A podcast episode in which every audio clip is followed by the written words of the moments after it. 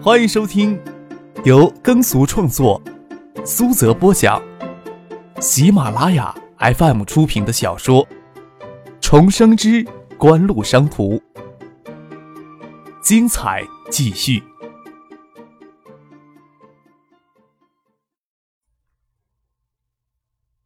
第四百五十九集。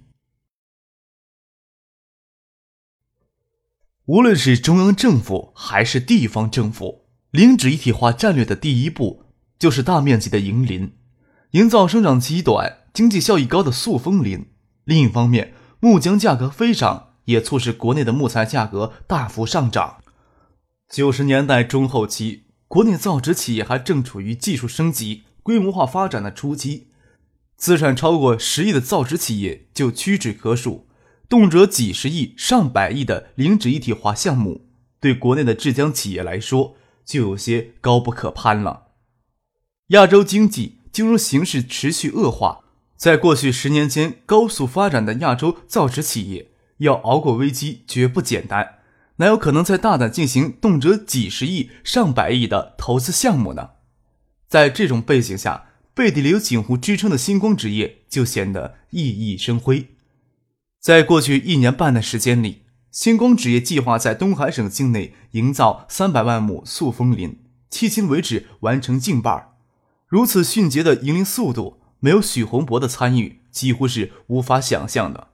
宋之佑或许在管理与专业上有着丰富的经验与知识，但是如何利用地方政府的力量，甚至具体到集结乡镇、村社等各方力量，以大会战的方式征用荒林进行种植塑封林木？许洪博则发挥其他人无法代替的作用。张毅这大半年来跟着许洪博东奔西走，人很精瘦、沉着，已经没有了二十岁的轻浮气儿。要不是他爸妈这次撒泼一样揪着刘婷不放，他还跟着许洪博在外面奔波。这时候却不得不返回海州给刘婷以依靠。许洪博无论如何都不会同意加入星光纸业，他的辛苦，他的奔波。也仅仅是答应等小江上游的植被得到基本改善以后就要终止，也不取报酬，只要求星光纸业尽可能多的种植对环境负面影响小的混生型的塑封林。许洪博是外边人员，张毅自然更是外边人员。这些时间来，星光纸业旗下已经形成了完整的营林建设队伍之后，工作推进的速度也越来越快，剩下的营林任务差不多能在明年雨季之前完成大半。这时候。还不急着上浙江项目，就需要往外省开始扩张营林面积了。依照当初的承诺，许洪博倒是会随时袖手而走。周游、宋之佑急得不行，张可却晓得商人之力是不可以将许洪博挽留下来的。张毅也是跟着许洪博历练，就算许洪博回海州清养，张毅还是可以让小叔安排进他的公司里。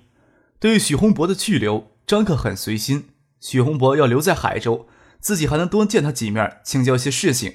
不过眼下要关心星光纸业下一步扩张问题。江南省与东海省同处于小江流域内，以小江为干流的水运体系几乎延伸到了两省的每一处角落。利用廉价的小江水运，就可以将林场原料木材便捷地输送到规划中建于小江下游某些城市的制浆工厂，形成完整的产业链。东海省的迎林任务即将完成以后。最佳的扩张地就是江南省了。江南省与东海省大抵以小江为界，不过东海省在小江流域内占的地方大许多。小江上游沿江九县中，东海省占了七县。从八十年代中后期开始猖獗的乱砍滥伐，并不是东海省绝无仅有的现象。江南省的情况也好不到哪里去。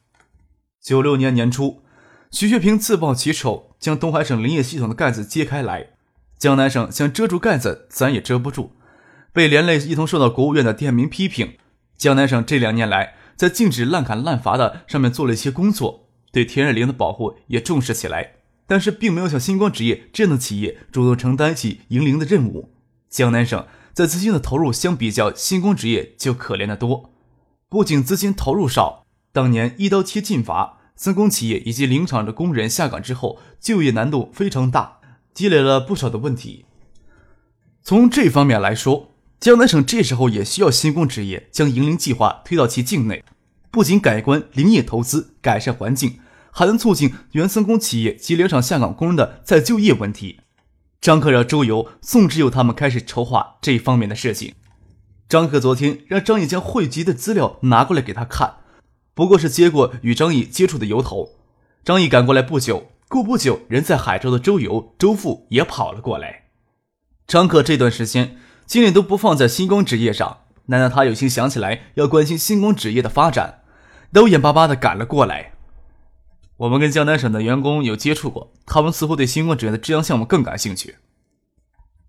张毅几乎未曾有过机会跟张克谈工作，张克身上所具备的商业天赋已经不需要惊讶或者赞叹了。此时熠熠生辉的锦湖，不过是他商业天赋所表现出来的璀璨光环而已。啊，张克点点头。换做其他人，他就不会多解释什么，不想让张毅以为自己太冷淡，稍加解释道：“去年年初，随英灵计划捆绑出来提出的制江项目，计划投资有五六十个亿吧。这也是今年年初锦湖与离岸湖之间引起矛盾的关键。但是矛盾没有激化，也没有公开，只是在很窄、受控制范围内流转。南方的官员不晓得，也没什么大惊小怪的。从环境保护有利的角度来说。”这家工厂最终也会选择临海的区域建造，也不是他们感兴趣的就行了。又伸着懒腰跟周游说：“我们也不需要什么小花招吧？”呵，的确。周游笑着说：“一年之前，为了推动银林工作，不惜将制洋项目高悬起来，诱惑地方。锦湖这时候也算成了气候，塑封林、灵脂一体化也成了香饽饽，就没有必要继续用这些小花招了。”张克笑了笑。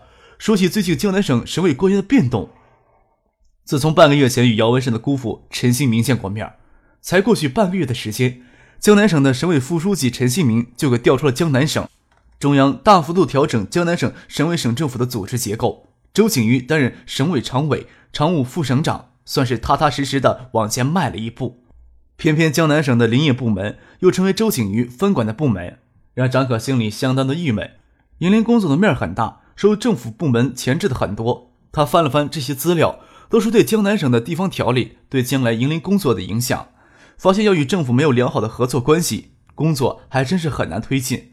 双手抱在后脑勺，靠在沙发坐垫上，说道：“有没有先考虑过绕开江南省，将林业的工作推到西南的林业大资源省去啊？”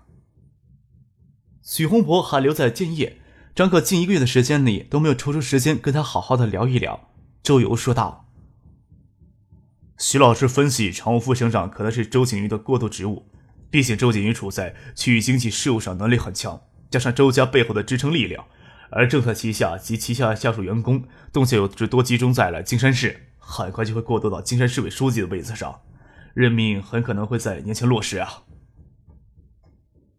张可也有这样的想法。金山作为江南省的省会城市，享受副省级的行政待遇。周景玉担任金山市委书记，权力可能会比常务副省长要实在。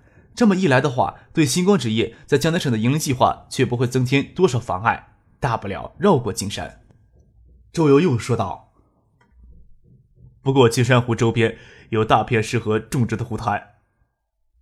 你欺负我不懂环境是吧？”张克瞪了周游一眼。金山湖滩是那个湿地环境。要真改造成了塑封林地的话，那就是造孽了。你们按照之前的计划安排吧，将金山绕过去。说定原先的计划，周游又与张克讨论起与郭氏云源集团合作的事情来。在星光纸业拿出一亿美元收购郭氏云源集团旗下的这些工厂百分之三十的股权之后，东南亚的经济形势持续恶化。除了继续筹措资金之外，郭松元还决定关闭旗下工厂一部分的产能，来缓解压力。但也包括云源集团旗下纸业集团的部分产能。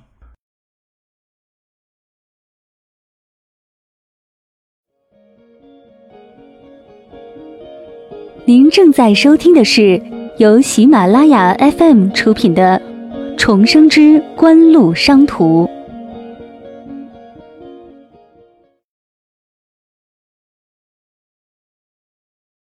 这时候，周游提出，金光纸业有没有可能向云源集团提下将这部分产能转移到海州来建合资工厂的可能？周游说道：“郭氏啊，在马来西亚的工厂歇业了，设备折旧还要继续。内地市场相比及马来西亚廉价的多的劳动力价格，能诱惑郭松岩将部分的造纸产能转移到海州来。何况云源集团在晶圆厂项目上已经与锦湖控股的越秀公司进行密切的合作了。张可听周游诉说他的规划，自己手指轻轻扣着玻璃机，偶尔拿手指摸摸鼻头，说道：“这样啊。”郭氏一直看好内地市场，他们也主动暗示过这样的意图呀。哦，张可知道，受经济危机的影响，马来西亚可能还需要一年左右的时间才能走出低谷。郭松元也不会对马来西亚的经济特别悲观。他们有这个念头呀，还是更看好内地市场吧。又思量了片刻，说道：“行啊，可以进行这方面的接触，不要过，要转一些稍微有技术含量的东西过来。我们可以提供厂房、熟练工人。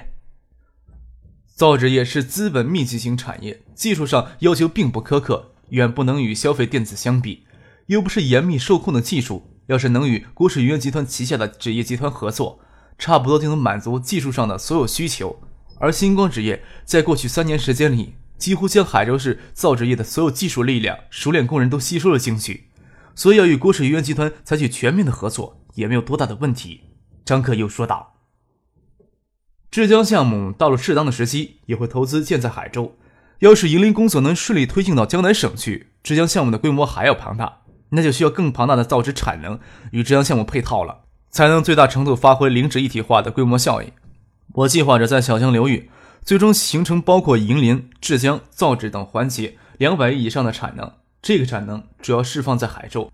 当然了，星光纸业今年的目标是产能达到十亿，毕竟二期工程的产能才刚刚释放。明年的目标就要是增长到二十五亿，这一切离这个目标还有一段距离呢。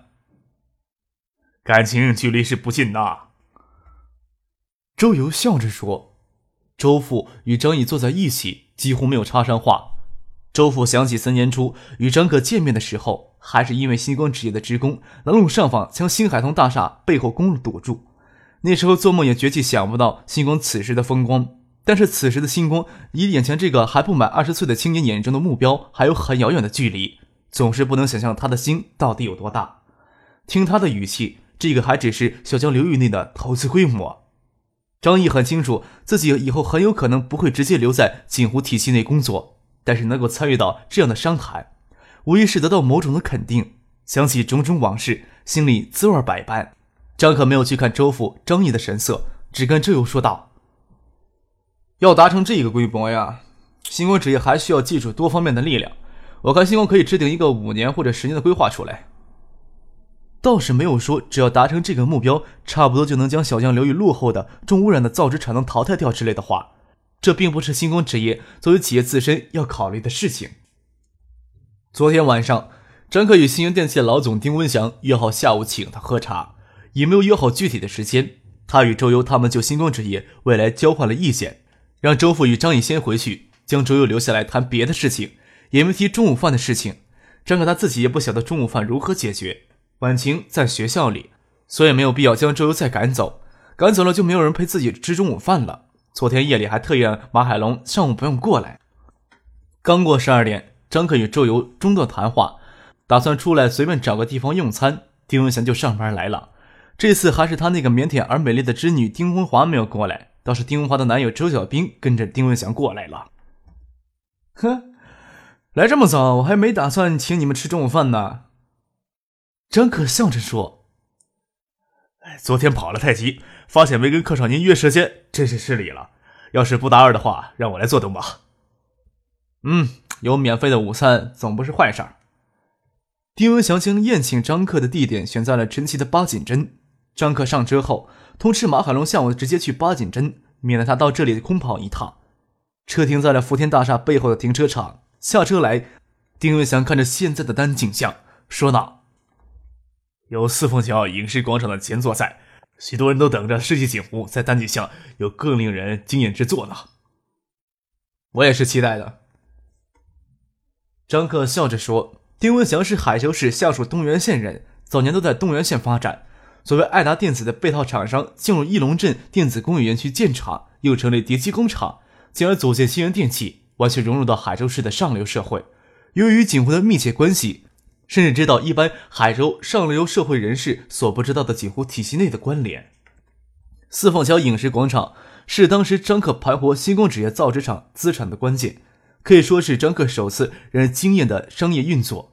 不过，很少人知道四凤桥影视广场背后的操盘者是一个当时还只有十六岁的少年罢了，倒是成就了邵志刚在海州的声誉。丹景巷临近沙田前街的一段建筑早就修缮完毕，作为示范性的工程面试。八景城等五六家餐馆、酒吧，经过一年多的精心运营，已经成为了海州高档餐饮的代表。丹景巷的整体商业运作自然就更令人期待了。张可回头看了看左边的建筑群，沙田西片的商业区的开发。基建部分算是进入收尾阶段了。丁文祥对于锦湖与正泰之间的恩怨也有所知，虽然看得不是很透，但是其中的内情也太过复杂的缘故。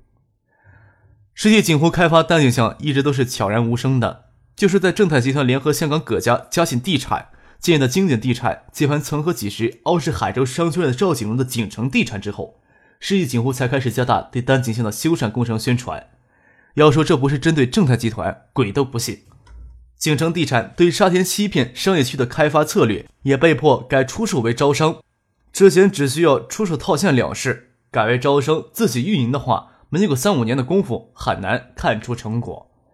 关系还真是复杂。谢婉清出身谢家，与景湖密切的孙尚义、葛明德又是出身于香港葛家，大概在张克的面前，觉得自己那些商业成就微不足道的缘故吧。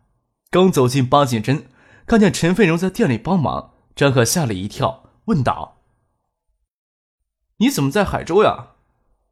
回家过周末很奇怪吗？”陈飞荣微歪着脑袋，睁着明秀的眸子看着张可，觉得他吃了一惊的模样有些夸张，俨然笑了起来。张可不好意思的笑了笑，完全没有想到会进来撞到陈飞荣，反应也确实大了一些。对他来说，这段时间也没有周末不周末的概念。倒是你很奇怪呢，消失好长时间不见了。陈飞荣又说道：“你上次推荐给我看的书，我迷迷糊糊的看完了，有些问题都不晓得找谁答疑。”叶晓彤与邵新文的婚礼之后，张可就忙着没有时间去图书馆看书，也没有机会碰上陈飞荣。其实没有过多久，才半个月的时间而已。这半个月的时间里，张可都在北京住了七八天。